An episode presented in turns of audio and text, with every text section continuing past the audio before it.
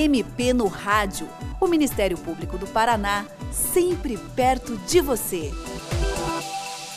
Você ouvinte já ouviu falar de acordo de não persecução penal? Pois esse é um expediente jurídico recente e ainda não muito conhecido, mas que, quando aplicado, pode ser utilizado até em benefício de programas sociais voltados a atender a população. Para falar sobre esse tema, o MP no Rádio recebe nesta edição o promotor de justiça Alexandre Ramalho de Farias, do Ministério Público do Paraná. Doutor Alexandre, antes de a gente entrar especificamente no nosso tema, eu queria que o senhor explicasse um pouquinho como é a atuação do Ministério Público na área criminal. O MP é chamado o titular da ação penal, não é isso? O que, que isso quer dizer? Olá, você, Tomás, e aos ouvintes.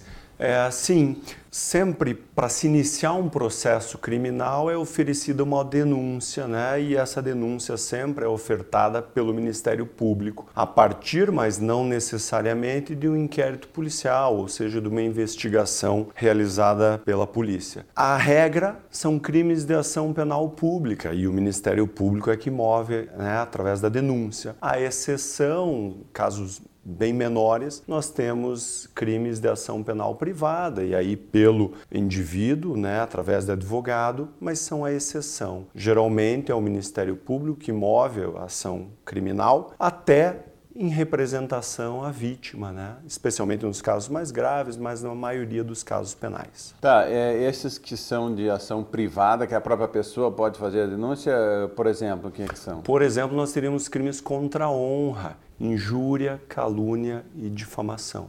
Ah, tá, perfeito. Então quer dizer que para alguém responder na justiça por um crime, salvo essas pequenas exceções, sempre tem a intervenção do Ministério Público como regra, isso mesmo. Perfeito. Então, agora falando diretamente da pauta do nosso programa, o que é esse acordo de não persecução penal? Veja, o acordo de não persecução penal, ele é, como o próprio nome diz, um acordo pré-processual realizado entre as partes, ou seja, entre o Ministério Público e o investigado sempre assistido por um advogado ou pelo defensor público. Enfim, ele, ele tem talvez ali a origem né, em relação a outros países, a diversos sistemas. Estados Unidos existem figuras próximas, em outros países, Alemanha também, França, enfim, é algo que tem ocorrido muito porque acredita-se hoje que talvez o processo penal não consiga vencer a demanda, então seria uma espécie de alternativa ao processo uh, normal, enfim. Então, alguma coisa assim, senta o promotor de justiça ali que deveria fazer a denúncia, né, que seria quem fazia, senta com o autor do crime que está sendo investigado e diz: olha aí, em vez de você ir para a cadeia, você fazer, vamos fazer um acordo. Seria mais ou menos isso. Isso. E aí homologado ao final pelo juiz. Então as partes têm que estar de acordo, tanto o Ministério Público com as condições que propõe, seja pagamento de valores, reparação de dano para a vítima, eventualmente prestação de serviço à comunidade ou alguma entidade né, de benefício social, e aí o investigado devidamente assistido por um advogado. Claro, não precisa ter conhecimento jurídico, mas vai ser assistido para dizer: olha, está de acordo. Né?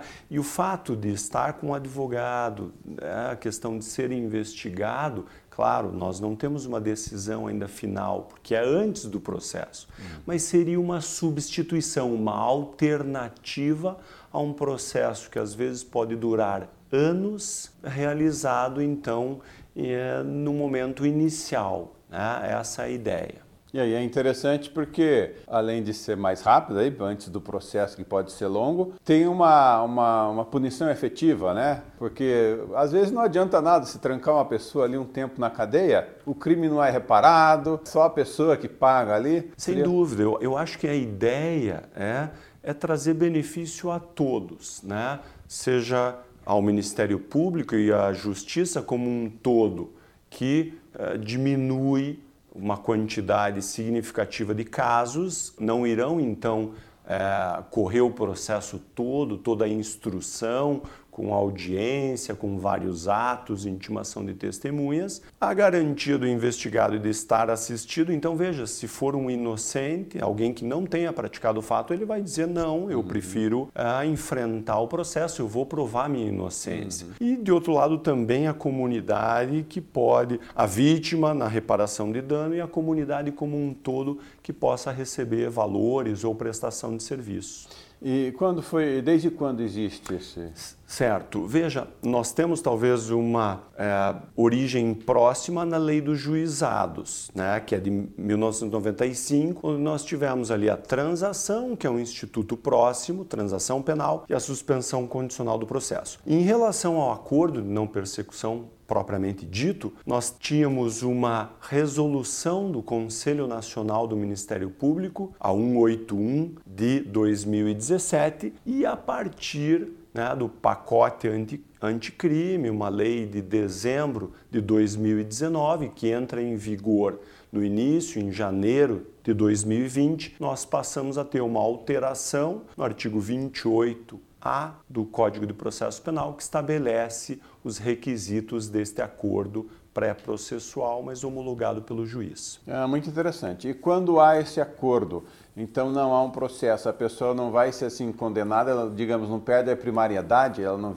Exatamente. Essa também é em relação ao réu uma das maiores vantagens, né? Ele não perde a primariedade. Uma das consequências que haverá é que ele não pode se utilizar deste expediente novamente nos próximos cinco anos. Uhum. Então, isso talvez traz também uh, um controle social, por assim dizer. Então, ele não vai poder estar a todo momento, a todo Perfeito. ano, realizando um novo acordo. Então, a cada cinco anos. Mas é interessante, porque para o réu ele não vai ser um criminoso condenado. Não, ele fez o acordo, não está condenado. Sim, é né? fato, ele, vamos dizer assim, ele evita uma condenação criminal. Doutor Alexandre, é sempre que o Ministério Público pode propor essa alternativa? Quando que esse acordo pode ser estabelecido? Veja, o artigo então 28A do Código do Processo Penal estabelece os requisitos. Primeiro requisito seria pena mínima menor que quatro anos, desde que o crime seja praticado sem violência ou grave ameaça. Há alguns outros requisitos, como por exemplo, ele não pode ser praticado contra a mulher em razão da condição feminina. Por exemplo, aí poderíamos listar os crimes sexuais tendo como vítima a mulher. Também o investigado não pode ser reincidente, ou seja, ter contra si anteriormente uma sentença penal transitada em julgado, aquela que foi até o final, por assim uhum. dizer,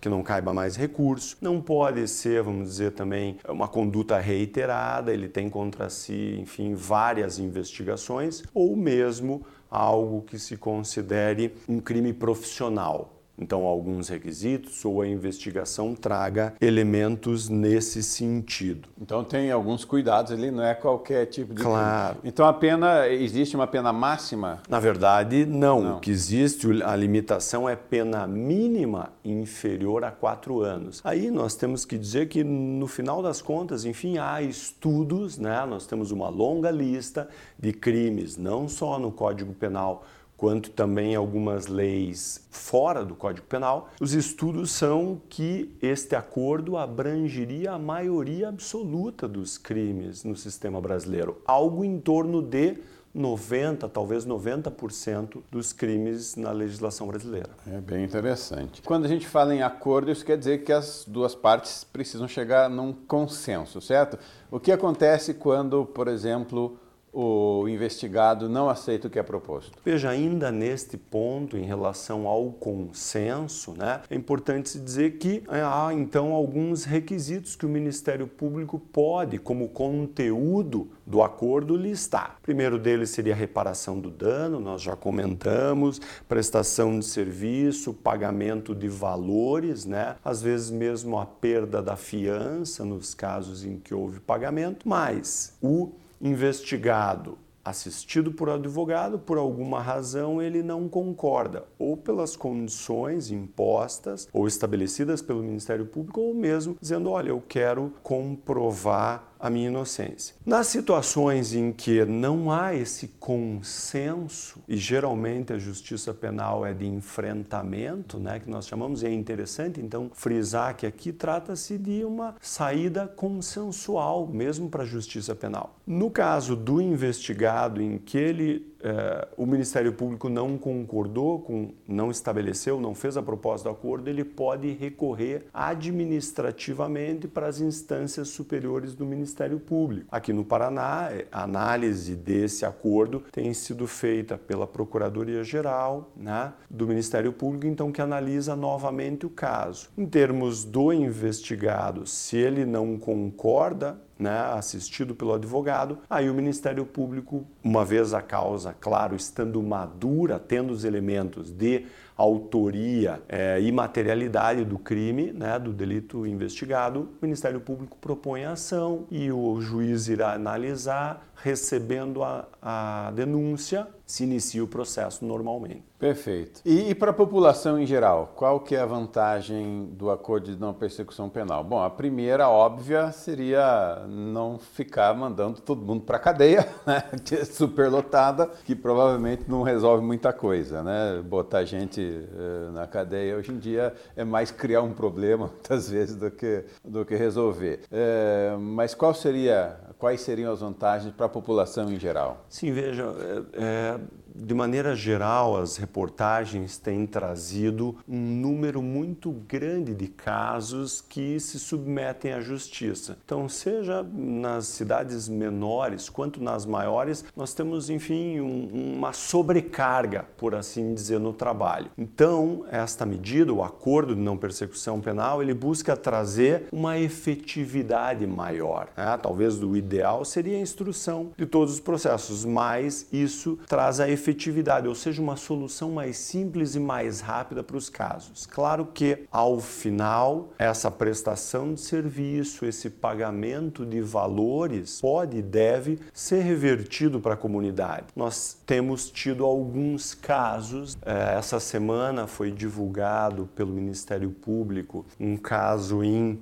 relacionado com crimes de corrupção em Araucária, em que houve no acordo pagamento, compromisso de pagamento de uh, valores aí que superam um milhão de reais. Então isso revertido para uh, entidades beneficentes, enfim, para o poder público e mesmo ao final para a população em geral. Então é um instituto que traz vantagens, creio, para todas as partes, para o investigado, para o Ministério Público, para o Poder Judiciário né, também e para a comunidade em geral. É um instituto que nós acreditamos aí possa trazer novos ares, muitas vantagens para todo. Muito interessante. Esse de Araucária parece que foi 4 milhões e meio. Isso mesmo. Né? E, e, além disso, pelo que eu vi desse de Araucária, além da pessoa, do investigado pagar esses 4 milhões e meio, tem outras penas restritivas de direitos, né? Não põe na cadeia, mas tipo, não pode sair de casa no fim de semana, essas aquelas outros compromissos, né? Eu talvez evitaria dizer penas, porque a é, pena sim, seria pena uma é característica